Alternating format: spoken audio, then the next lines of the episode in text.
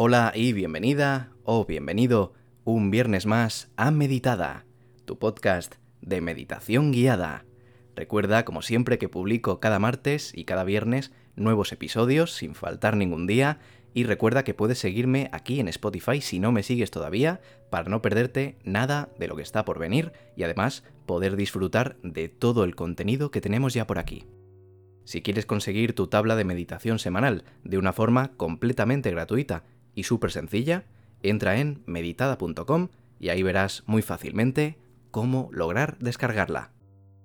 Y oye, si te interesa este mundillo de la meditación, también te invito a seguirme en mi Instagram, arroba meditadapodcast. Como siempre, muchísimas gracias por acompañarme un día más. Espero que todo vaya genial y como puedes leer en el título, hoy vamos a hacer un episodio especial de preguntas y respuestas. Si recuerdas, hicimos uno de este tipo en el episodio 100 y además os gustó mucho. Fue genial porque coincidió que llegábamos al episodio 100 y además a los 100.000 seguidores en Spotify. Así que doblemente especial. Hoy no es un día tan especial como aquel, pero me gustó mucho la experiencia de hacer un episodio como ese que hicimos aquel día, y os dije que me gustaría repetirlo. Así que eso es lo que vamos a hacer hoy. Aunque en el episodio 100 era más enfocado a conocer más de mí, hoy también habrá alguna pregunta más personal, pero sobre todo son preguntas relacionadas con la meditación o con la relajación. Os comenté por Instagram que iba a hacer este episodio y que me dejarais preguntas, y todas las que me dejasteis fueron súper interesantes. Algunas se repitieron mucho y otras ya las contesté en el episodio anterior, en el número 100, sobre todo las más personales. Así que si te interesa conocer un poquito más de mí, un poquito más de, esto que nos hemos montado por aquí, de este podcast, te invito a ir a ese episodio, al número 100, y escucharlas porque la verdad que están genial. Así que vamos a echarle un vistazo a estas nuevas preguntas que me habéis dejado y espero despejar todas vuestras dudas. Empezamos con la primera. Venga, vamos con Fernanda Balmet, que me preguntaba, cuando grabas los episodios también meditas? ¿Cómo es el proceso de grabación? Bueno, pues básicamente yo tengo una lista en un Excel con un montón de temas, de hecho voy a mirar cuántos tengo ahora mismo. Vamos a ver. Ahora mismo tengo aquí apuntado en el Excel, estoy mirando en tiempo real, ¿eh? tengo apuntados 180 temas, ¿de acuerdo? En esos temas se incluyen todos los episodios que ya tenemos hechos. De hecho, tengo escritos hasta el 142. Y vamos por el 100... Este es el 136. Pues tengo 6 episodios de margen. Siempre me gusta ir con un poquito de margen. Entonces yo tengo esa lista y de esa lista voy eligiendo los episodios que quiero hacer. Entonces digo, pues mira, por ejemplo, hoy vamos a hacer eh, un episodio para los momentos de, ansiedad, una meditación para los momentos de ansiedad, como hicimos hace poquito. Pues yo lo que hago es eh, meditar yo solo, meditar en mi habitación, aquí tranquilo, y voy sacando ideas sobre por dónde ir tirando en esa meditación, ¿vale? A lo mejor me cuesta tres meditaciones plantear bien cómo está la meditación, a lo mejor la saco a la primera, a lo mejor me cuesta dos, a lo mejor me cuesta cinco, lo que sea. Una vez tengo una idea de cómo hacer ese, ese episodio, lo que hago es escribirlo. No me lo escribo todo, me escribo más o menos un guion, a veces sí que me lo escribo más porque me gusta eh, ir leyendo y saber exactamente lo que estoy diciendo para no fallar en nada. Evidentemente luego también lo grabo y luego también lo edito. Todo lo hago yo, ¿de acuerdo? Y respondiendo a tu pregunta, cuando grabas los episodios también meditas? No, no medito cuando, cuando grabo los episodios lo hago previamente y luego cuando estoy grabando pues ya lo adapto y cuando estoy editando pues ya lo dejo como yo quiero dejarlo. Así que, pregunta contestada. Venga, vamos con la siguiente que viene de parte de Marcela. ¿Cómo reducir o gestionar la ansiedad? Pues mira, esto me viene muy bien porque, y justo acabo de hablar de ese episodio, justo hice hace poco un episodio para los momentos de ansiedad. Así que está un poquito más abajo en el podcast, si quieres escucharlo, te lo recomiendo mucho. Y como digo en el podcast también, no soy especialista en esto, ¿vale? En Google vas a encontrar un montón de técnicas y consejos, pero lo principal básicamente es que además de pedir ayuda profesional, claro está, que entiendas que es importante saber identificar y saber modificar los factores que han creado esa ansiedad y los que la mantienen en la actualidad. Para ello hay terapias de autodescubrimiento como la terapia cognitivo-conductual, que puedes entrar en internet para informarte un poquito más si quieres, ¿vale? Pídeme por Instagram más información y si quieres te paso un enlace a una página web que te puede ayudar, pero sobre todo quédate con esto, ¿vale? La ayuda profesional e identificar y modificar los factores que han creado esa ansiedad y los que la mantienen en la actualidad. Y ahora nos vamos con la siguiente pregunta que me la hace Ana barra baja MG25, ¿vale? Y me pregunta, ¿episodio favorito? Pues mira, mi episodio favorito es uno que yo creo que no os esperáis. Eh, se trata del episodio 78, la meditación de la burbuja. Y me gusta mucho porque eh, nunca creo que haya encontrado una cosa así en cuanto a meditación, y no lo digo porque sea muy bueno o porque me haya quedado súper bien ni nada así, sino por el tipo de meditación que es, lo que te hace vivir esa meditación, por lo menos a mí me hizo vivirla, me encantó preparar ese episodio, me encantó escribirlo, disfruté muchísimo grabándolo, de hecho lo grabé dos veces porque pensaba que lo podía hacer un poquito mejor y como estaba disfrutando, lo hice de seguido, es decir, acabé la grabación y lo grabé otra vez, y al final creo que me quedé con la primera, fíjate, porque me gustó más cómo me quedó. Y eso, lo disfruté mucho escribiéndolo, eh, grabándolo, editándolo también. Y cuando, cuando lo publiqué, yo creo que me quedó muy, chulo, me gustó muchísimo. De hecho, aún lo, sigo escuchando de vez en cuando. Episodio 78, Meditación de la burbuja. Escúchatelo y si te gusta, eh, me lo comentas por Instagram o, o en la página web. Nos vamos ahora con Ruth Sangal, creo que lo he pronunciado bien, que me pregunta, ¿lo ideal es inhalar por la nariz y exhalar por la boca? Hay días que me cuesta. Bueno, la respuesta básica aquí es que se puede hacer como tú quieras. Yo lo hago así porque personalmente para mí me es más sencillo y es cierto que hay técnicas que se usa sí o sí la meditación por la nariz siempre, como por ejemplo la meditación zen, que tenemos también eh, dos episodios en el podcast. Pero yo es cierto que en meditando, es cierto que respirando por, es cierto que inhalando por la nariz y exhalando por la boca noto el aire muchísimo más y además siento más el recorrido que hace y eso a mí personalmente me ayuda a relajarme. Y como a mí me ayuda, pues lo intento, os lo intento mostrar, ¿no? Y intento hacerlo así en el podcast, porque sé que a mí me funciona. Pero vamos, que podéis hacerlo como queráis y si queréis, a partir de ahora, eh, lo puedo decir en los episodios, como, como queráis. Pero vamos, que sentíos libres de meditar como queráis, de respirar como queráis, de sentaros como queráis, de tumbaros como queráis. Haced siempre lo que queráis, porque meditar al final va mucho más allá de una simple técnica o que tengas que hacerlo todo perfecto. Venga, y nos vamos ahora con g.m.n.fous. Algunos tenéis unos nombres que me cuesta un poco eh, pronunciarlos. Espero haberlo hecho bien, ¿eh? como he dicho antes. Me pregunta, ¿a qué te dedicas profesionalmente?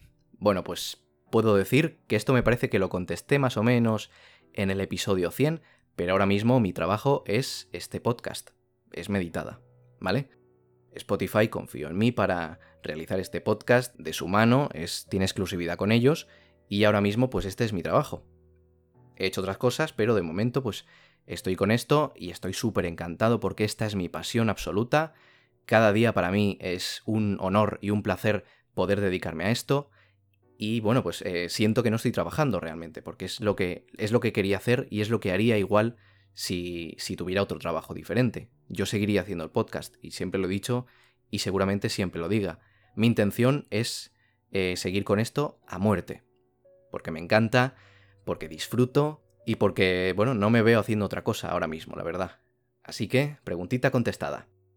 Nos vamos ahora con Marison o Marison Lecunas. Vale, me pregunta, o no me pregunta más bien, me dice, más que una pregunta, una solicitud. ¿Tienes alguna meditación para viajar en avión? Eh, no, de momento en el podcast no tenemos ninguna. Puedo hacer una, de hecho me lo voy a apuntar. Ahora me lo apunto. Aquí está apuntado. Vale. Supongo que te refieres eh, al miedo a volar. Pues mira, yo te puedo dar unos pequeños consejitos. Yo también tengo miedo a volar, ¿eh? Tengo bastante miedo a volar. Lo paso bastante mal. Pero bueno, con el tiempo y eso se puede solucionar y con unos cuantos consejitos que eh, te comento ahora, que es, por ejemplo, comprender por qué volar es seguro. Te puedes informar en, Internet y verás que el, el avión es el medio de transporte más seguro que existe. Más que el coche, más que el tren, más que el barco, todo. Es muy seguro y hay muy poquitas posibilidades, muy, muy, muy pocas posibilidades de que algo vaya mal. ¿De acuerdo? Así que infórmate, sé consciente de que estás en un lugar seguro, con la mayor de las probabilidades nunca te va a pasar nada. Otro consejo es elegir bien tu asiento. Por ejemplo, no elijas un asiento que está en las alas o viendo el motor. Al final del avión me parece que también se pasa mal. ¿Vale? Elige un asiento en el que pues, puedas disfrutar de las vistas si quieres, o aléjate de la ventanilla si no te gusta estar en la ventanilla, o aléjate del pasillo si prefieres estar en la ventanilla. Elige tu asiento y que no sea un factor para pasarlo mal, el estar viendo el motor o estar, o estar viendo el ala o lo que sea, ¿vale? También puedes imaginarte que estás en otro sitio, puedes aprovechar para meditar, no hace falta que sea una meditación exclusiva para estar en avión, puedes hacer cualquier otra meditación. Por eso aquí en el podcast también tenemos muchos, muchos ejercicios imaginando lugares, imaginando la playa, imaginando que estás en el bosque, imaginando que estás en el río, puedes probar con algo así. También puedes pensar en las cosas buenas que te esperan en tu destino, pues cómo vas a disfrutar, o a qué lugares vas a ir, qué lugares vas a visitar, qué tipo de comida eh, vas a probar, a qué tipo de gente vas a conocer o quién te espera allí. Puedes pensar un montón de cosas. Y por supuesto, puedes escuchar música, puedes ver vídeos, puedes leer, puedes ver películas, puedes escuchar podcast. Tienes un montón de contenido que seguro que puedes eh, recurrir a él en esos momentos. Espero que te sirva de verdad con tu miedo a volar, porque a mí desde luego me sirvió. Sigo teniendo, pero más controlado. Siguiente preguntita, María Rotea Prieto. Creo que lo estoy pronunciando bien, ¿eh? Por favor, perdonadme si lo he pronunciado mal y corregidme por favor también, ¿eh? ¿A qué edad podemos enseñarle a meditar a un niño? Bueno, en general, podemos decir que la meditación o el mindfulness están indicados para cualquier niño a partir de los 5 años, en general. El mindfulness puede ser de gran ayuda para los niños que están eh, estresados, que están dispersos, que están angustiados, pero también para aquellos a los que les cuesta controlar sus impulsos, aquellos que tengan algún tipo de dificultad, como puede ser niños con, con TDAH, ya que, la, ya que practicar mindfulness pues, requiere de atención y de concentración, y eso lo van practicando poco a poco. Es importante también que la práctica se haga de una forma amena, tranquila, relajada, que se diviertan, que sientan que es como un tipo de juego, o sea que no, se, que no piensen que es una obligación. Por eso es necesario utilizar técnicas que se adecuen a la edad de los niños y a su capacidad de comprensión. Además, eh, siempre que haya adultos que les acompañen en la práctica y por supuesto hay que ser pacientes con ellos, porque es algo nuevo, es algo que a lo mejor de primeras no les gusta mucho, pero con el tiempo seguro que se hacen a ello y seguro que les gusta. Y para ello, pues le puedes proponer eh, juegos o ejercicios o actividades que serán útiles para conocer esto e iniciarlos en la práctica esta de la atención plena, del mindfulness, de la meditación. No necesitas casi materiales y solo necesitas un espacio tranquilo, relajado y ganas de practicar. Y por supuesto, mucha paciencia también.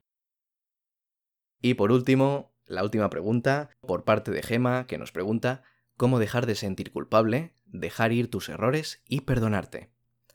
Bueno, pues tenemos un episodio dedicado a esto, un ejercicio de mindfulness para el perdón. Este es el episodio número 63. También, por supuesto, como siempre, la ayuda profesional.